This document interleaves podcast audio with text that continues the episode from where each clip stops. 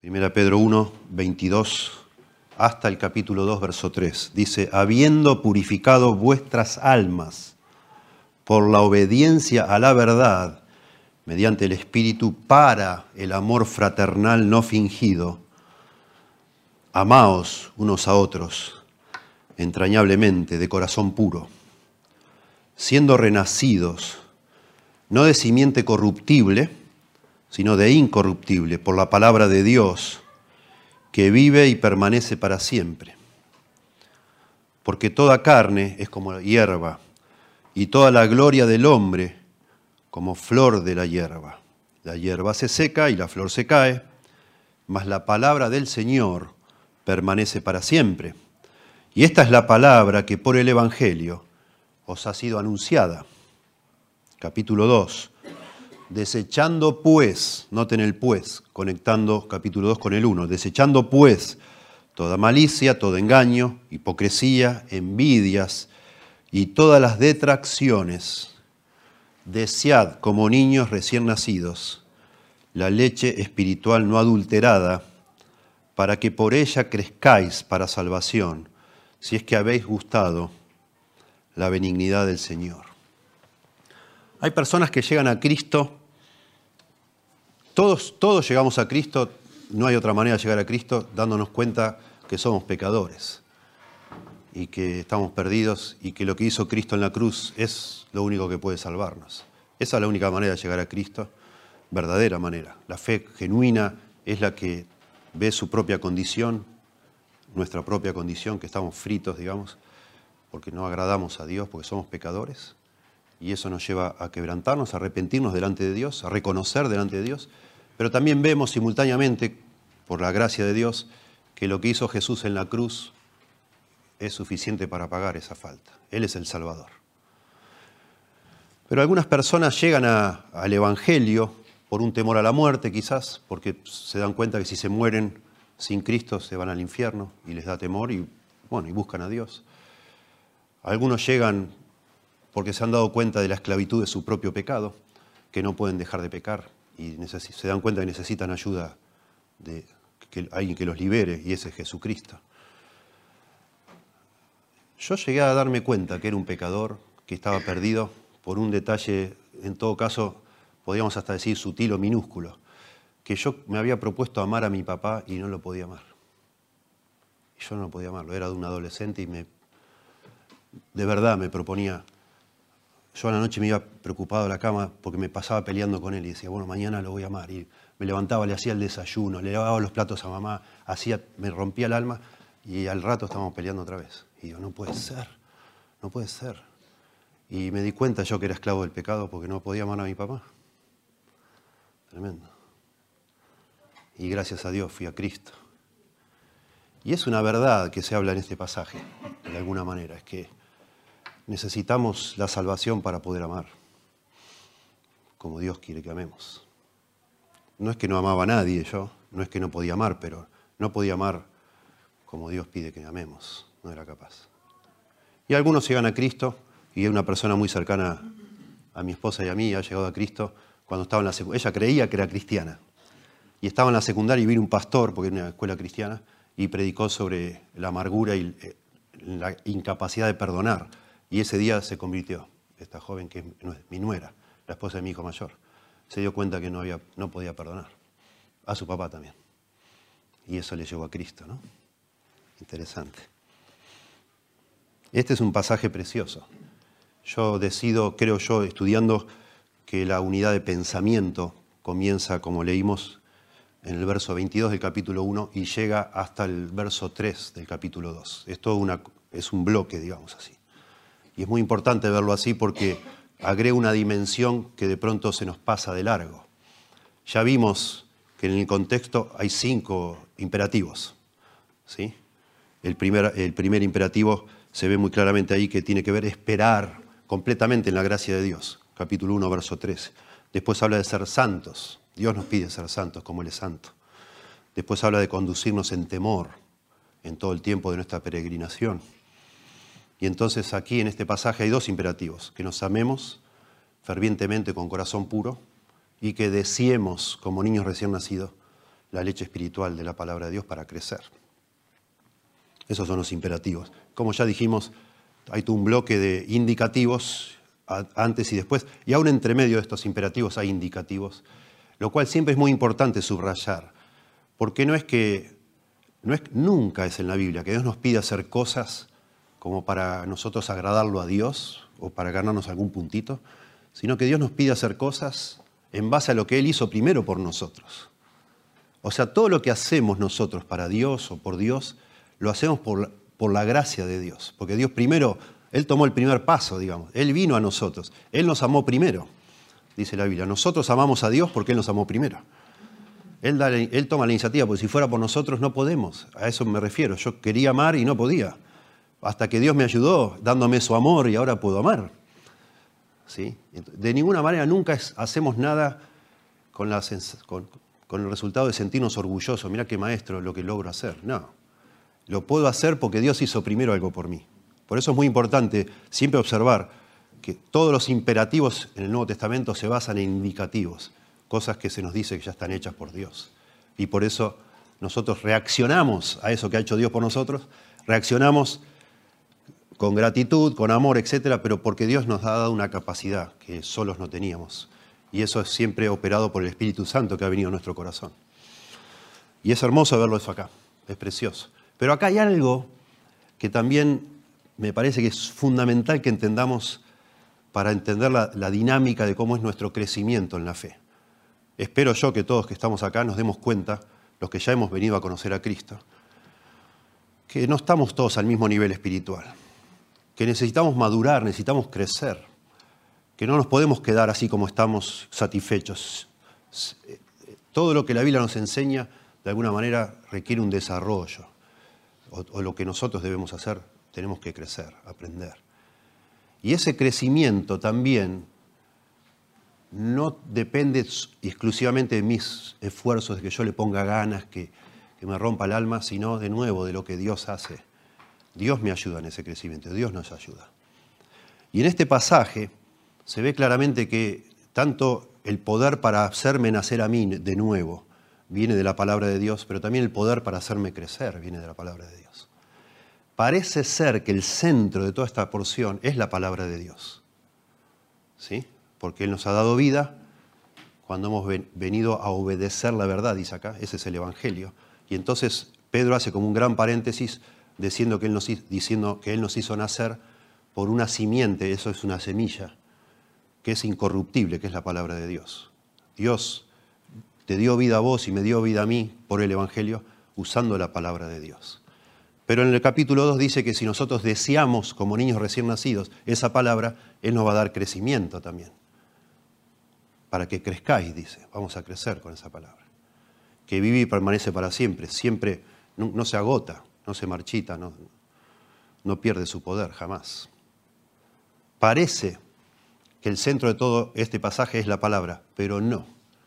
El imperativo que domina todo este pasaje es que nos amemos con corazón puro, fervientemente. Y eso domina todo. Y eso lo vemos en el capítulo 2, verso 1, cuando dice, desechando pues, y da toda la lista de lo que hay que desechar, eso conecta ese desechando pues con lo que venía hablando antes. Y entonces lo que yo digo, que es lo que está diciendo este pasaje, la gran verdad que está diciendo es, bueno, la palabra de Dios nos da vida y nos da crecimiento. ¿sí? Nos da vida, lo que dice en el capítulo 1, y nos da crecimiento, lo que dice en el capítulo 2. Nos da vida, volviendo de nuevo para atrás, nos da vida para que podamos amar, y escuchen esto, pero no nos da crecimiento si no amamos como Dios nos pide. Esa es la conexión.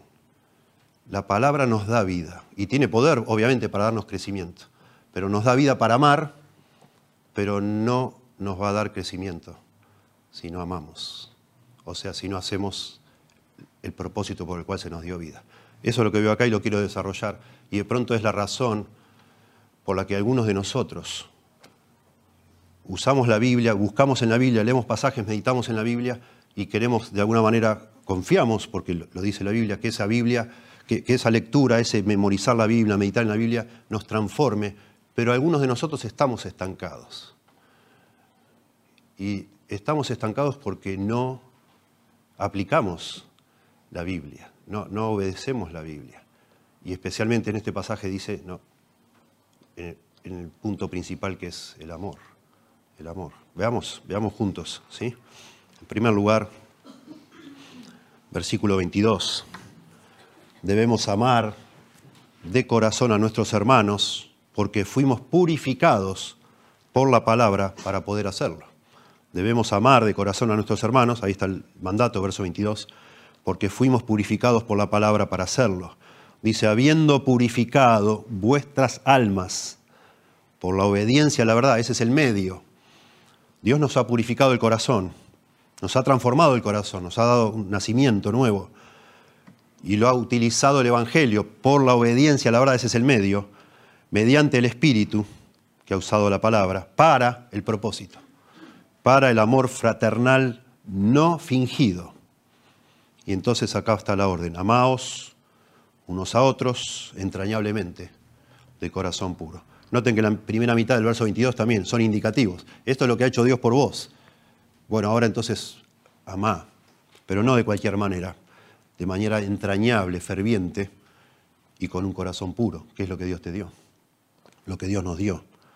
¿Sí? Noten que dice, habiendo purificado, entonces amamos con un corazón puro, porque se nos ha purificado el corazón. ¿Sí? Son preciosos los términos que usa la Biblia y cuando uno empieza a conectar un libro con otro de la Biblia y ve que son como, como hilos que van cruzando, motivos que van cruzando y que debemos, por supuesto, este, comprender para poder apreciar. Y este tema de la purificación, de la limpieza, es una manera en que en la Biblia se habla de lo que significa que el Señor haya, nos haya perdonado los pecados, nos haya lavado y nos haya aceptado como sus hijos. Dice, por ejemplo, Santiago 4.8, acercaos a Dios y Él se acercará a vosotros. Pecadores, limpiad las manos y vosotros los de doble ánimo, purificad vuestros corazones. Timoteo 1.5 dice, para pues el propósito de este mandamiento es el amor nacido de corazón limpio y de buena conciencia y de fe no fingida. Dando a entender de nuevo la, la manera que nosotros podemos acercarnos a Dios es cuando el Señor primero nos limpia el corazón. Pero se nos habla varias veces que el corazón es limpiado por Dios y también varias veces que nosotros hacemos un esfuerzo, una vez que de nuevo Dios nos ha invadido, de continuar en esa purificación. Habiendo purificado vuestras almas, dice nuestro pasaje, por la obediencia a la verdad. Ese es el Evangelio. Es muy interesante, de nuevo, las palabras. En la mayoría de las veces dice, cree en el Señor Jesucristo y será salvo. Cree en el Evangelio, cree, tener fe. Se nos habla tener fe. Pero a veces se habla de obedecer el Evangelio, no de creer el Evangelio solamente, sino de obedecer el Evangelio. ¿Y por qué obedecer el Evangelio? ¿En qué sentido? Si el Evangelio es una buena noticia que se me comunica, que yo soy pecador, estaba perdido, nada me podía salvar, yo no me podía salvar a mí mismo, nadie me podía salvar, pero un día vino Dios hecho hombre para salvarme. Ese es el Evangelio. Y yo debo creer eso y soy salvo, dice muchos pasajes. Sin embargo, otros pasajes dicen que debemos obedecer el Evangelio, como dice acá, por la obediencia a la verdad, es la obediencia al Evangelio. Les leo un, otro pasaje para justificar esto. Segunda Tesalonicenses 1, del 8 al 9, dice, en llama de fuego, está hablando del infierno, en llama de fuego, para dar retribución a los que no conocieron a Dios, ni obedecen al Evangelio de nuestro Señor Jesucristo, los cuales sufrirán pena de eterna perdición, excluidos de la presencia de Dios y de la gloria de su poder. Perdición eterna, infierno. Los que no conocieron a Dios ni obedecen al Evangelio de nuestro Señor Jesucristo. ¿Y por qué dirá que hay que obedecer el Evangelio? Porque este mismo Evangelio, que es una noticia maravillosa de lo que Dios ha hecho por nosotros, nos manda a arrepentirnos el mismo Evangelio que trae la noticia de lo que Dios ha hecho en la cruz, la, muerte de Cristo perfecta, el inocente por, por el pecador que somos nosotros, nos dice que no solo debemos creer en Él, sino arrepentirnos de nuestros pecados. Y eso es una orden. Dios manda a todos los hombres en todo lugar que se arrepientan, dice Hechos 17.9 creo. Nos manda a arrepentirnos Dios. Y entonces está bien dicho a veces que se nos diga que debemos creer y a veces que debemos obedecer, porque el Evangelio lleva implícito una orden, arrepentite, arrepentite. No es solo, no es solo una noticia, una historia que se nos manda a creer o que debemos creer intelectualmente, aceptar, decir, ah, qué interesante, nunca lo había visto, qué bueno, lo creo. Bueno, pero eso no es solo el Evangelio.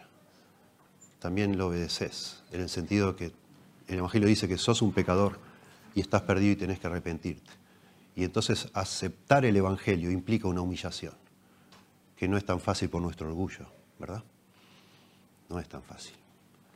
Por eso en otra parte también dice, todo aquel que invoque el nombre del Señor será salvo. El que confiesa con su boca que Jesús es el Señor será salvo. Confesar que Jesús es el Señor es confesar que Él es el, el amo, el dueño, y Él y yo al creer en Él vengo a ponerme bajo su autoridad. Me humillo, me someto a Él y eso se obedece. Y eso empieza con el arrepentimiento. Casi en palabras más, palabras menos, cuando yo me arrepiento, lo que estoy diciendo es, Señor, tenés razón. Yo estuve equivocado toda mi vida. Yo creía que la tenía reclara, creía que estaba bien, que no era malo, que no era tan malo como los demás, que era bueno, etc. Pero ahora me doy cuenta que estaba equivocado. Me arrepiento, Señor y estoy reconociendo que vos tenés razón, Señor, que tú sabes lo que dices, que tú eres el dueño, que yo mis ideas no las puedo seguir abrazando, las tengo que dejar a un lado. Eso, de nuevo, para muchos es intolerable, para muchas personas, que no son tan malas, que no se sienten tan malas, que la gente los quiere, los admira, reconocer delante de Dios que sí son malos, que sí merecen un infierno, uf, no es tan fácil, implica una humillación muy grande. Por eso a veces, redondeo esto y volvemos a nuestro pasaje, por eso a veces lo mejor que nos puede pasar es que todo nos va a llamar en la vida. A veces nuestra gran necesidad es la salvación, esta vida pasa volando como un soplo. Y después al morir, si no tenés a Cristo, vas a estar eternamente condenado. Y que todo te salga mal a veces está muy bueno, porque de pronto te ayuda a reconocer que Dios tiene razón. Te ablanda el corazón. Los fariseos se creían unos fenómenos. Jesús dijo, yo no he venido a, llamar a justos, sino a pecadores. Los sanos no tienen necesidad de médicos, sino los enfermos. Bueno, a veces yo me sentí un fenómeno, lamentablemente, pero gracias a Dios me frustraba no poder amar a mi papá y con eso fue suficiente para que me siento completamente incapaz y buscar al Señor. Gracias a Dios por eso. Algunos necesitan más más humillación, más quebranto, más quebranto, para decir, bueno, Señor, tenés razón, te necesito. Sálvame, por favor. Bueno, dice entonces, volviendo a Pedro, dice que fuimos purificados, habiendo purificado vuestras almas por la obediencia a la verdad, mediante el Espíritu, dice la Reina Valera.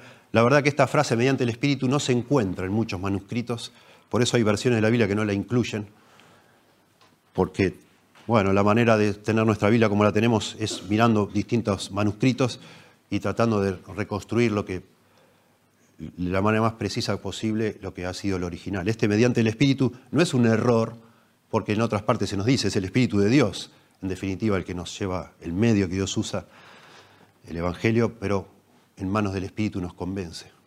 Pero, de nuevo digo, no está en la mayoría de los manuscritos.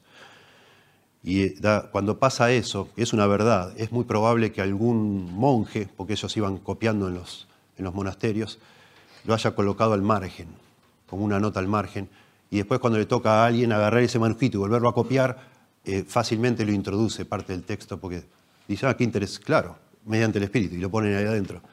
Y ya, no es necesario agregar eso, está implícito. ¿sí? Pero acá dice entonces, mediante o por el amor a la obediencia a la verdad, que es el medio, para el amor fraternal no fingido. El Señor nos salva, nos purifica, nos limpia el corazón para que entonces con el corazón limpio podamos amar de verdad, sinceramente, de manera genuina. De nuevo, dando a entender que si no tuviéramos el corazón limpio no podemos amar limpiamente de manera pura. Ese es el propósito de la salvación. Por supuesto los seres humanos amamos, pero a veces quizás la manera de hacerlo es casi como, como que aprendimos que nos conviene. ¿no? Yo te trato bien a vos porque después vos me tratas bien a mí. Yo a fin de año mando tarjetas, y así hacen la mayoría de las compañías, mando tarjetas a todos los clientes, porque eso cae bien a la gente. Y eso de alguna manera de eso vas a cosechar algo. Y así, bueno, es casi como un contrato social, ¿no? Digamos, yo te trato bien, espero que vos me trates bien. Yo te mando un regalo, espero comprar el corazón, tu corazón con ese regalito, y que me quieras más, o qué, no sé. De alguna manera, sin que Dios nos haya purificado el corazón, nuestro amor no es genuino. ¿no? Y uno ama, ama y se rompe el alma, y en ese momento de pronto no tiene ese pensamiento, nuestro corazón no es tan claro para nosotros, pero en un momento en la vida empezás a hacer cuenta y decís, bueno, pará, che, con todo lo que yo hice por vos, ¿así me contestás? Típico, ¿no? De padres e hijos. Hijo, ¿cómo, me, ¿cómo haces esto? Todo lo que hicimos por vos, tu mamá y yo, y ahora me hablas así. ¿Qué pasó, papá? ¿Lo hiciste para recibir algo? ¿Qué onda? Amor puro, amor puro, ¿no? Amor puro. Tremendo. Tremendo que diga que Dios nos purificó para amarnos con amor puro. Y está hablando sin duda en el contexto de la fe de, una iglesia local. Nosotros que conocemos a Dios, dice Jesús, deberíamos ser conocidos. En esto todos conocerán que sois mis discípulos, si tuvierais amor los unos por los otros. Es tan extraordinario esto, tan sobrenatural, tan fuera de lo normal, que cuando Dios viene al corazón de cada uno de nosotros, verdaderamente convertidos, deberíamos tener una capacidad de amarnos que todo el mundo acá sabría. Debería saber, wow, no, en esa iglesia es tremendo. Así decía, escribe Tertuliano, uno de los padres de la antigüedad, dice cuando, cuando había mucha persecución, mucha persecución en el Imperio Romano. Tertuliano escribe que los incrédulos andan diciendo de nosotros, mirad cómo se aman, fíjense cómo se aman. Es, es increíble. No puede ser esta gente, ¿de dónde salió esta gente? ¿Cómo se pueden amar así? Porque el Señor purificó nuestros corazones para amarnos de verdad, desinteresadamente, sin buscar algo a cambio. Gente que de pronto ni conocíamos, que solo por estar con nosotros y amar al mismo Señor que amamos nosotros, la, queremos darle cosas, queremos amar, porque de eso sabemos que le agrada a nuestro Padre, que es el Padre de todos nosotros, no solo de uno de nosotros. No es algo individual esto. No es, Dios nos ha salvado no para darnos beneficios individuales, sino para que toda esa transformación que nos ha dado, nosotros de alguna manera la volquemos en la comunidad de la fe. Y eso es precioso, es maravilloso estar en una iglesia local donde está el Señor es casi como estar en, el hall de entrada al cielo, digamos. Es la antesala del cielo. Debería ser así. Como decís, no, no quiero estar en ningún otro lugar en este mundo, en la tierra, donde solo que con cristianos quiero estar. Claro, Dios nos manda a estar en el mundo, pero Dios, cuando nos juntamos debe ser un placer, porque nos amamos de verdad. No tenemos cosas escondidas, motivos raros. No deberíamos, ¿verdad? Todavía somos pecadores. Pero es precioso precioso entender y leer esto, ¿sí? El amor hoy, qué sé yo, está como confundido, degradado, ¿no? Yo amo Nueva York, están las calcomanías, ¿verdad? Yo amo el helado de chocolate, yo qué sé. Yo amo cualquier cosa. Pero eh, lo que habla la Biblia del amor es, ni, siquiera es algo sentimental, aunque lo puede incluir, ¿no? Primera Corintios 3 explica lo que es el amor verdadero pero lo que se trata es de tener relaciones justas a los ojos de Dios, correctas, hacer lo que corresponde. Amarte a vos es darte lo que vos necesitas de verdad, no lo que vos pensás que necesitas, ni, ni mandarte corazoncito por WhatsApp y eso, bueno, podría incluirlo, digamos, pero eso no agota el amor, ni lo araña siquiera, ni, llega, ¿no? El amor es verdaderamente es, es, es pensar en qué te pasa a vos, tratar de entenderte, de escucharte, de saber realmente en dónde estás vos y cómo yo puedo intervenir en tu vida para edificarte y ayudarte de manera justa. Eso es el amor verdadero. Tiene que ver con la calidad de nuestras relaciones. Afecta la calidad de nuestras relaciones. Las potencia, las mejora, las perfecciona. Ese es el amor. Qué interesante que cuando se habla del amor en el Nuevo Testamento se suele conectar el concepto de no fingido, puro, de corazón puro. Qué interesante, ¿no? El amor no fingido de corazón. Ese es el verdadero amor. La idea es que no sea hipócrita, que sea sincero, verdadero, puro. Dice Romanos 12:9, el amor sea sin fingimiento. Aborreced lo malo, seguid lo bueno. 2 Corintios 6:6, en pureza, en ciencia, en longanimidad, en bondad, en el Espíritu Santo, coma, en amor sincero. 1 Timoteo 1:5, pues el propósito de este mandamiento es el amor nacido de corazón limpio, conectado de nuevo. Las motivaciones que no se ven, que están dentro nuestro, eso está conectado con el genuino amor. Que sean motivaciones puras, limpias, genuinas, que de verdad me esté interesando yo más en vos que en mí. No que lo esté haciendo algo por vos porque me va a volver algún beneficio para mí. Eso ya no es puro. Es puro que yo te considere a vos más importante que a mí mismo. Y tus necesidades más urgentes que las mías. Eso es amor, sin, sin fingimiento. También habla de fe no fingida, de sabiduría sin hipocresías, etc. Y dice entonces, basado en este, eh, en este indicativo lo que Dios hizo por nosotros, dice, amaos unos a otros, dice ahí el pasaje nuestro, 1.22, entrañablemente de corazón puro. En el original es muy interesante, no está como lo... a veces no se puede traducir como es el original porque hace un desastre con nuestra gramática española. Pero en el original dice así, de corazón puro, unos a otros, amaos entrañablemente. Cuando se hace, y el griego lo permite, porque cada palabra tiene al final una terminación que vos sabés cómo funciona en la oración en el griego, al poner al principio de corazón puro, eso es lo que quiere resaltar el autor, que eso es lo principal. Por eso venía hablando antes, introduce, antes de darle la orden, introduce lo que Dios hizo por nosotros, que nos purificó el corazón porque ahora se nos manda amar de verdad, sinceramente, de corazón puro. Unos a otros, amaos entrañablemente. Bueno, ya dijimos lo que es amarse con corazón puro, sin motivos ulteriores, sin intereses personales. Pero la palabra entrañablemente es la palabra profundamente. Es lo mismo, la idea de entrañas es, las entrañas son todo lo que tenemos, ¿verdad?, en el estómago. Entrañablemente es bien profundamente, amamos el concepto, este, este concepto de entrañable o ferviente, también algunas Biblias traducen fervientemente. Capítulo 4, verso 8 dice, y ante todo tened entre vos, ahí en a Pedro mismo, ante todo, capítulo 4, verso 8, y ante todo tened entre vosotros ferviente amor, la misma palabra, ferviente amor, porque el amor cubrirá multitud de pecados. Es el mismo concepto, entrañablemente, ferviente, profundamente. La idea es, este concepto implica de alguna manera tres, ideas, que hacemos un esfuerzo para amar, que lo hacemos esforzándonos intencionalmente, que lo hacemos de manera profunda y incluye también el aspecto de duración, es algo duradero, no es algo este, efímero, digamos. Me, emocioné hoy y me intereso por vos y después no me importa nada. No, la idea es que es algo que dura, que es hasta el final. Esta misma, este mismo concepto entrañablemente, permanentemente, fervientemente, se usa cuando se habla de la oración. Dos veces se usa, dice que Jesús oraba más intensamente en el jardín de Getsemaní. Esa palabra intensamente es la misma que se está usando acá.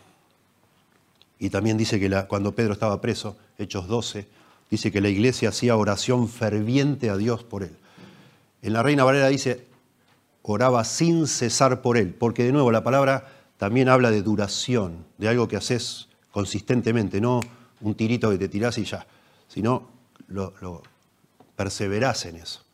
Por eso la Reina Valera traduce que oraban sin cesar por Pedro. La Biblia de las Américas dicen hacían oración ferviente a Dios por él. nos ayuda a entender de qué se trata esto de amar fervientemente, intensamente.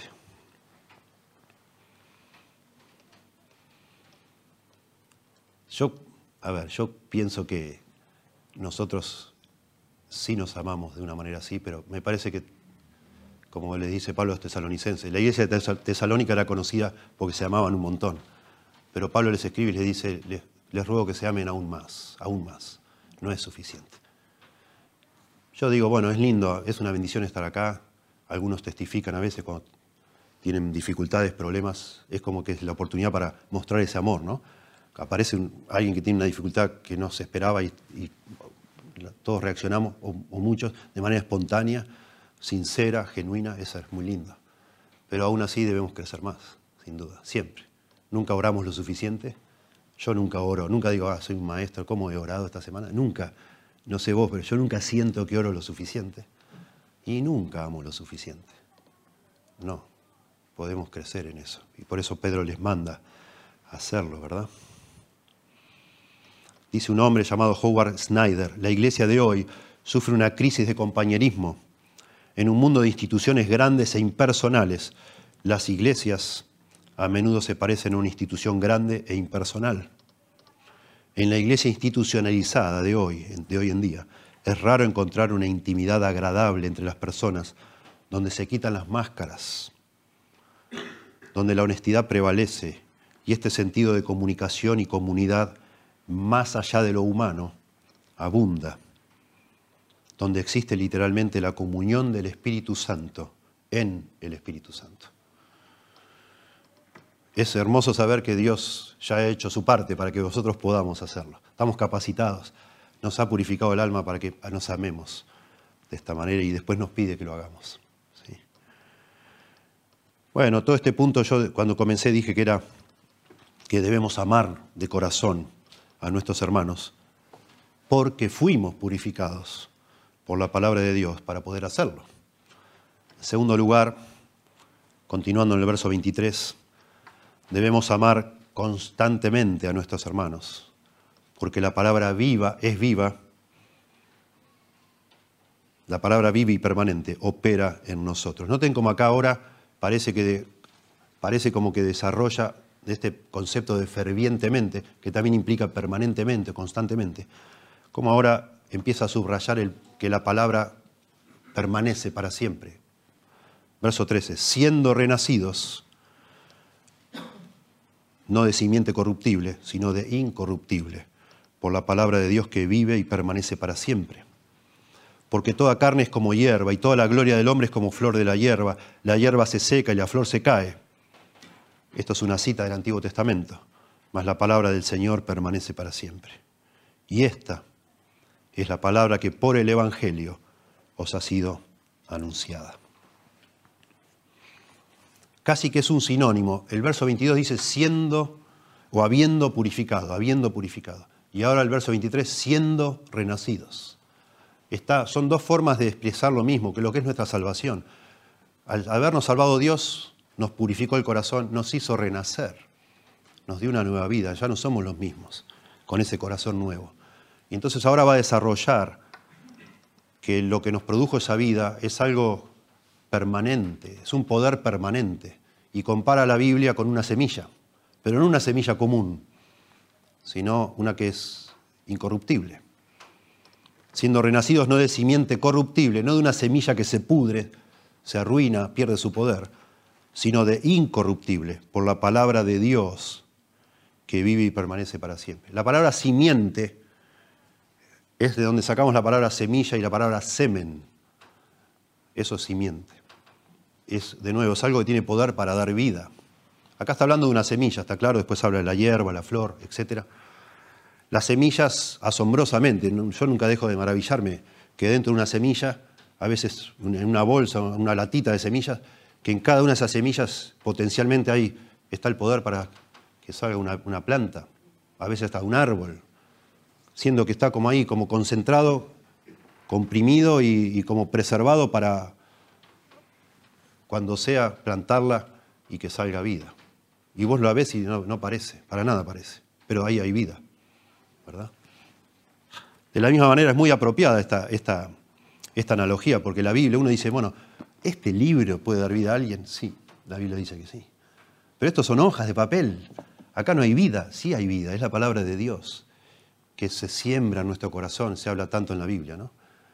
es el corazón nuestro donde se coloca. Nosotros, por supuesto, nos entra por el oído o por la vista si estamos leyendo, y eso empieza a producir algo en nuestro corazón, que es impensado, como una semilla. Pero una semilla es corruptible, una semilla se pudre, se seca, pierde su poder, pero acá dice que la palabra de Dios vive y permanece para siempre. Nunca pierde su poder. Por la palabra de Dios, verso 23, que vive y permanece para siempre. Y hay un énfasis ahí en permanece. Hablaba de ferviente, ferviente amor, porque esta palabra que me salvó a mí y a vos sigue actuando en nuestro corazón. Me limpió el corazón, me dio la capacidad de amar y ahora puedo amar de manera ferviente, consistente, permanente, porque esa semilla sigue en mi corazón, que es la palabra de Dios, y sigue produciendo vida, crecimiento, santificación en mi alma. Y entonces verso 24 cita, para reforzar un pasaje de Isaías, dice, porque toda carne es como hierba, y toda la gloria del hombre como la flor de la hierba, efímero, temporal, la hierba se seca y la flor se cae, pero, o más, la palabra del Señor permanece para siempre, no se agota. Y esta, subraya Pedro, es la palabra que por el Evangelio os ha sido anunciada. Esta es la palabra que nos dio vida, que nos hizo nacer, que nos transformó. Precioso. Precioso. Por eso es que en iglesias el centro de todo lo que hacemos es, tenemos un púlpito y acá se habla la palabra, porque es, es, lo que es nuestra convicción. Parece una cosa, yo no estoy gritando, acá no me emociono, no me pongo nada. A veces sí, a veces no. Estoy normal explicando algo, pero confío que en la medida que cada uno de nosotros entendemos la palabra, eso va a producir un fruto, porque es Dios con su palabra. Por eso tratamos de no contar muchas cosas de nosotros, anécdotas, historias, testimonios eso no tiene vida. Puede ayudar para entender algo, ejemplificar, ilustrar, pero tratamos de ir explicando la palabra, incluso un libro como Oseas, que estamos enseñando ahora, que parece medio, demasiado intenso, voy a decir, pará, pará con todo esto, tanto, ¿qué me importa a mí de Israel, de los asirios, de los, de los egipcios, de Tigliat Pileser? ¿Qué es, ¿Por qué hablas tanto de eso? Bueno, está en la Biblia y lo explicamos confiando que es una palabra que vive y permanece para siempre y que da un fruto en el corazón. Algo pasa, solo Dios sabe. Y así hacemos acá, ¿sí? Por eso no hacemos muchas otras cosas. No, no, no pensamos que la vida de la iglesia dependa del activismo, de que cada uno de nosotros esté involucrado haciendo algo, poniéndose las pilas, siendo casa por casa. No. El centro de todo debe ser la palabra, porque es la vida de Dios. Y de la vida de Dios, si realmente Dios está tocando tu corazón, y el mío, seguramente tarde o temprano no vas a aguantar más de que otros escuchen del Señor. Pero esa es la forma, no organizando, no manipulando, no presionando, no haciendo cosas humanas, digamos, que no, no, no tienen ese poder. Recapitulando, la palabra nos da vida y nos da crecimiento. Acá lo dice. Nos da vida para que nos amemos de todo corazón como cristianos pero no nos dará crecimiento si no nos amamos y la deseamos de todo corazón. Fíjense capítulo 2, verso 1, y esa sería la tercera división del sermón. Debemos alimentarnos de la palabra y ejercitar el amor fraternal para crecer en nuestra salvación. Noten cómo dice, desechando pues, importantísimo ese pues, toda malicia, todo engaño, hipocresías, o hipocresía, envidias y todas las detracciones, y acá está el segundo mandato de, este, de esta porción, desead como niños recién nacidos la leche espiritual no adulterada, para que por ella crezcáis para salvación, si es que habéis gustado la benignidad del Señor. Cuando yo comprendí la estructura de este pasaje, realmente me fascinó, porque, claro, dice que nos amemos fervientemente, con corazón puro, pero nunca define qué es lo que debo hacer para amar a otro fervientemente. No lo explica, no lo define. Pero acá al decir, desechando pues toda malicia, empieza esta lista, está mostrando lo que justamente el amor ferviente no hace. Por eso conecta. Con corazón puro. Yo, para amarte yo de corazón puro, debería sacar de mi vida la malicia, el engaño, la hipocresía, las envidias y todas las detracciones. Por eso conecta la orden de amar fervientemente con corazón puro con la orden de desear las escrituras, leer las escrituras como una leche espiritual para crecer. Es notable, la idea acá implícito, y lo mismo hace Santiago, ahora les muestro, que la única manera de recibir realmente bien la palabra implantada es sacar ciertas cosas de mi corazón. Si no, es como que me entra por un oído y me sale por el otro. Y todas estas vicios que va enumerando acá, todos están relacionados con el amor sincero, puro, con corazón puro. Por eso digo que si no amamos de todo corazón, si no hacemos, si no cumplimos el propósito por el cual fuimos salvados, eh, va a ser muy difícil crecer en nuestra salvación, madurar. ¿sí? Veamos un poquito de la lista esta de vicios y después el tema de desear la palabra. Noten que habla de crecer como niños recién nacidos, recién nacidos, y ya había hablado de, este nacimiento un poquito antes, porque ya lo, habíamos leído hoy cuando capítulo 1, este, el verso 3 de 1 Pedro, bendito es el Dios y Padre de nuestro Señor Jesucristo, que según su grande misericordia nos hizo renacer para una esperanza viva por la resurrección de Jesucristo de los muertos. En la Biblia se describe nuestra salvación como un nuevo nacimiento, como que nacemos y ahora somos, en algún momento cuando recién naces, sos como un bebito espiritual. Y tenés que crecer para llegar a ser un niño, un joven, un adulto espiritual. Y así como la palabra te hizo nacer, la palabra es la que te hace crecer. De la misma manera. Y eso es lo que habla aquí, ¿sí? Y entonces dice, desechando, pues, toda malicia, todo engaño, hipocresía, envidias y todas las detracciones, desead como niños recién nacidos. Esta palabra, desechando, significa desvistiéndote, sacándote la ropa está hablando de cosas que, ropas que tenías de antes, que estabas acostumbrado toda la vida en muchos de nosotros, lamentablemente, ¿no? En la mesa de muchas de nuestras casas toda la vida se hablaba a veces de otras personas y no de manera positiva. Se le sacaba el cuero a alguna persona, ¿no? Se hablaba del, no sé, mirá esto lo que hizo, mirá, y pensando mal, criticando, dudando de las intenciones de otros, etc. Y uno se va agarrando como un hábito de eso. Y ahora dice Pedro, desechando pues, sacate todo eso, sacátelo. Dice Pablo en Romanos 13:12, solo para mostrar, explicar bien esta palabra desechando. Romanos 13:12, la noche está avanzada y se acerca el día, desechemos pues, la palabra es desvistámonos pues, desechemos pues las obras de las tinieblas y vistámonos las armas de la luz. El contraste, desechemos y vistámonos. Desvestite y vestite, esa es la idea. Efesios 4:22, en cuanto a la pasada manera de vivir, despojaos, la misma palabra, despojaos del viejo hombre que está viciado conforme a los deseos engañosos, y después dice, y vestíos, etc. Esa es la idea, es abandonar un comportamiento que es inconsistente con la vida cristiana, pero se nos ha pegado por costumbre, por nuestro corazón mismo caído que tiende a eso naturalmente, a pensar mal de otro, a sospechar, a dudar, a desconfiar, etc. Yo no puedo amarte con corazón puro si desconfío de vos. En mi corazón va a estar dividido, ¿verdad? Digo, bueno, está bien, le doy, pero qué sé yo, me parece que no vale la pena. Esta persona, algo no anda bien. Y, y pienso y pienso, y tengo malicia hacia vos, malos pensamientos, esa es la idea, ¿sí? Noten en Santiago, y presten atención a este, yo se los leo, pero presten atención este es un texto clave para entender este de Pedro. Santiago 1.21 habla también de la palabra como una semilla, pero habla también que para que esa semilla dé fruto hay que sacar algunas cosas de la tierra de nuestro corazón, digamos, para que esa semilla florezca.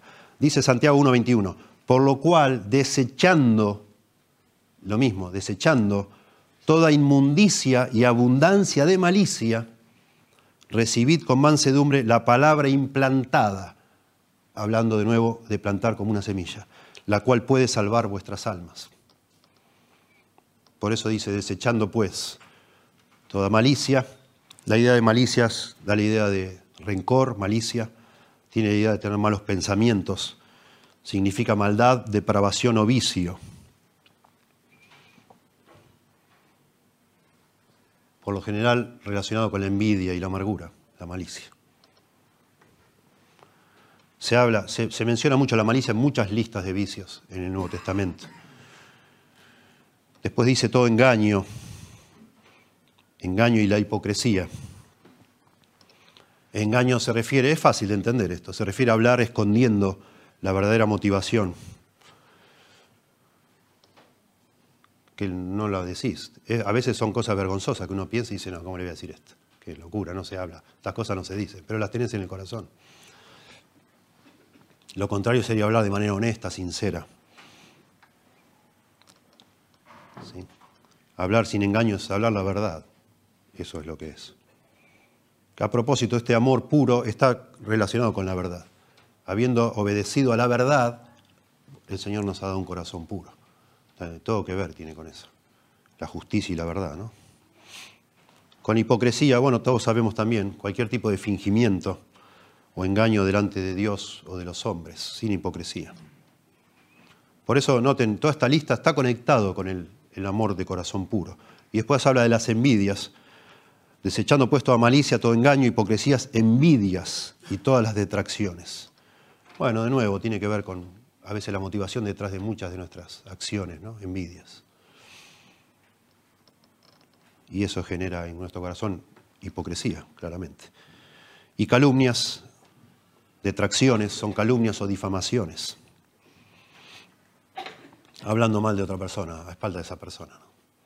Eso no es amor, claramente. Bueno, y entonces dice, desead, una vez que desechás eso, desead como niños recién nacidos la leche espiritual no adulterada, para que por ella crezcáis para salvación. Es muy hermoso que nos compare a nosotros con un niño, con un bebito, espiritualmente hablando, ¿no? Y entonces, una vez que sacaste, no sé si a ustedes les ha pasado a mí cuando, yo me acuerdo, me compré, no me regalaron, yo me compré una Biblia que deseaba mucho, y cuando la mostré, cuando era jovencito, ¿no? Y la mostré en la iglesia, algunos amigos me dijeron, te quiero poner algo. Y me ponían cositas al principio, ¿no? Me ponían frases o versículos favoritos para que yo busque. Y no me ha olvidado más una frase que alguien me puso grande. Este libro te apartará del pecado, o el pecado te apartará de este libro. Fue muy conocida la frase. De alguna manera lo que está diciendo Pedro, para recibir este libro, para nutrirte de este libro, tenés que dejar algunas cosas para que esto haga efecto en tu corazón. Eso es lo que está diciendo acá. Y habla de la leche, así como habla de que tenemos que tener el corazón puro, habla de la leche no adulterada. Algunas Biblias traducen la leche pura. Eso es lo que es ah, no adulterado, puro. Que decíamos como niños recién nacidos es una figura, obviamente, no peyorativa. En otras partes de la Biblia ser niño es peyorativo en el sentido que ya, después de tres años de convertido, seguís siendo un niño. Tendrías que haber crecido ya. Acá no es peyorativo. Acá es una comparación que nos tiene que hacer pensar en un bebé que está desesperado por comer, que no te va a dejar dormir hasta que le des de comer, no te va a dejar. Y va a llorar, y va a llorar, y va a llorar hasta que al fin lo atiendas. Así un niño desea, desesperadamente sería la idea. Desea desesperadamente la leche espiritual, por eso la de leche, de niño leche, la leche pura, espiritual, noten, leche espirituales, no adulterada. Eso es lo que es la Biblia para nosotros. Jesús dijo, no solo de pan vivirá el hombre, sino de toda palabra que sale de la boca de Dios. Y ahí compara la Biblia con el pan, porque no es alimento para nuestra alma. Aquí se compara con leche, para conectar con la desesperación de un niño. Y entonces dice, para que por ella crezcáis, para salvación, para la salvación. Hablando de crecimiento, ¿sí? La salvación en un sentido es un instante, que es el día que vos te arrepentís y le pedís al Señor que te salve, pero también es un proceso Después que el Señor, en el momento que el Señor nos salva, lo que hace es limpiarnos de nuestros pecados y cancelar la, condena sobre nosotros. Ya nos ha librado de la condenación del pecado. Yo sé que el primero de julio de 1984, yo le pedí al Señor que me salve, me humillé, me arrepentí y yo sé que a partir de ese día si me moría iba a ir al cielo, porque recibí la salvación en ese momento que le pedí al Señor que me, perdone y confíe en Cristo como mi Salvador. pero allí empezó un proceso en mi vida que se llama la santificación, donde Dios nos explicó muy bien la semana pasada el pastor White, que el Señor está formando a Cristo en nuestra vida. Y eso es un proceso donde uno va creciendo. Y acá se, por eso dice, para que crezcáis, para que por ella crezcáis para salvación. En este proceso crecemos, nos alimentamos con la palabra de Dios. Y noten cómo agrega verso 3 y terminamos. Si es que habéis gustado la benignidad del Señor. Claro, ¿por qué dice esto? Bueno, a lo mejor todavía no sos un bebé, todavía no naciste. Vas a crecer después que nazcas. Y a lo mejor alguno de los que lee esto dice, Pedro no nació todavía. Pero en vez de decir, si es que habéis nacido espiritualmente, dice, si es que habéis gustado la benignidad del Señor. Manera hermosa, poética de decirlo. El día que yo me arrepentí, ese día, el primero de julio de 84, fue el día que gusté la benignidad del Señor, que recibí el abrazo del Señor a pesar de que yo era un pecador. El Señor me recibió porque me recibió en los méritos de Cristo y gusté la benignidad de Dios. Gusté que Él, a pesar de todo, me amaba. No es que tuve que ir, no es que el pastor me dijo, bueno, anda, enderezá tu vida y vení a ver si Dios te salva. No, Vení, si sos un pecador, vení. Todos los que estáis cargados y trabajados, venid a mí, dice el Señor. Yo tengo los brazos abiertos para salvarte. Y entonces después que el Señor te salva, empezás a crecer. Pero ese día que el Señor te salva, gustaste la benignidad de Dios. El Señor no, no, no, no tiene maldad para con nosotros, al contrario, ya lo ha mostrado. Él murió por nosotros en la cruz. Y venir a Él es, a pesar de todo lo que has hecho y lo que sos, saberte amado por Dios, perdonado completamente, precioso. Precioso, ¿no? La Biblia nos da vida, la palabra de Dios nos da vida y también nos hace crecer. Sí, nos muestra la Biblia por, su mensaje, nos muestra que Dios, a pesar de que somos pecadores, Cristo murió por nosotros. Eso es la benignidad de Dios. ¿sí? Su misericordia, su compasión. Maravilloso. lo, mejor que podemos hacer es terminar invitándoles a, algunos de los que están acá a gustar de la benignidad de Dios.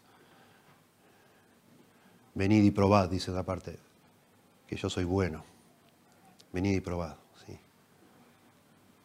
Yo a veces me pregunto, ¿cuánto más uno tiene que experimentar lejos de Dios para el fin de decir, bueno, Señor, está bien, me rindo? ¿Cuánto más? ¿Para qué? ¿Por qué seguir desconfiando de Dios? ¿Por qué seguir pensando que vos solo podés si no podés? ya hasta el día de hoy en tu vida, los niños están ahí atrás. Acá somos todos grandes, bastante grandes como para decir, bueno, ya, ya me di cuenta que yo no puedo, no la voy a arreglar. No la voy a arreglar. Mi papá, cuando íbamos a pescar, típico, cuando va un niño a pescar, termina haciendo una galleta con toda la, tanza. Y mi papá diciendo, dame yo lo arreglo. No, papá, yo lo, yo lo voy a hacer. Y ya con la cara colorada de orgullo, tratando, tratando, y cada vez peor, cada vez peor. Y al final digo, bueno, está bien, papá, toma, vos. No, no lo voy a arreglar. Cada vez lo hago peor. Ahora de grande sí, tengo la paciencia para hacerlo, de niño no. Lo, arruinaba todo. Una analogía. Ya, ya, ya hiciste las mil y una, ya probaste montones de fórmulas. ¿Por qué no venís al Señor y probás su benignidad? Y decís, toma, Señor, mi vida es, yo no estoy arreglando nada. Arreglalo vos, Señor. Por favor, perdóname vos. Te necesito, Señor. Te damos gracias, Señor, por tu palabra tan hermosa, Señor que vive y permanece para siempre, que nos ha dado vida, que tiene ese poder que no, es desconocido para nosotros, Señor. Aún cuando empieza la Biblia, cuando tú dices, sea la luz, y fue la luz, sean las criaturas, y fueron las criaturas, y todo lo que tú dijiste que sea fue porque lo dijiste con tu palabra, invencible, poderosa. Y tu palabra nos enseña, Dios, que a pesar de ser pecadores, que merecíamos un castigo, Vino un día Jesucristo, la segunda persona de la Trinidad, y Él recibió el castigo en esa cruz espantosa, para entonces poder tú extender hacia nosotros perdón, benignidad, porque ya el sacrificio ya fue hecho, el pago ya está completo. Y Señor, te rogamos, Dios, que tú traigas a la fe, esta fe salvadora, a algunos de los que estamos aquí que aún no lo ha gustado, Señor.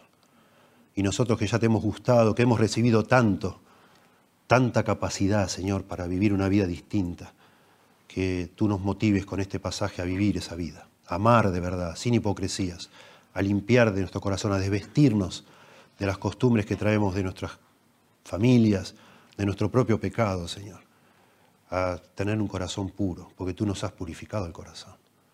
Pero trabajar también nosotros de manera intensa para vivir esa vida, Señor, amando de verdad a ti y a las personas que tú has salvado, Señor, y aún a los incrédulos, porque tu amor es tan hermoso y tan grande, Dios, que nos permites amar aún a los que nos lastiman, a los que nos hieren, a los que nos persiguen, Señor. Y que eso también sea un impacto, Señor, un, mensaje poderoso para los que no te conocen de que en ti hay vida, hay una vida que no está en ninguna parte, Señor. Te damos gracias por tu palabra y nos encomendamos a ti en el nombre de Jesús. Amén.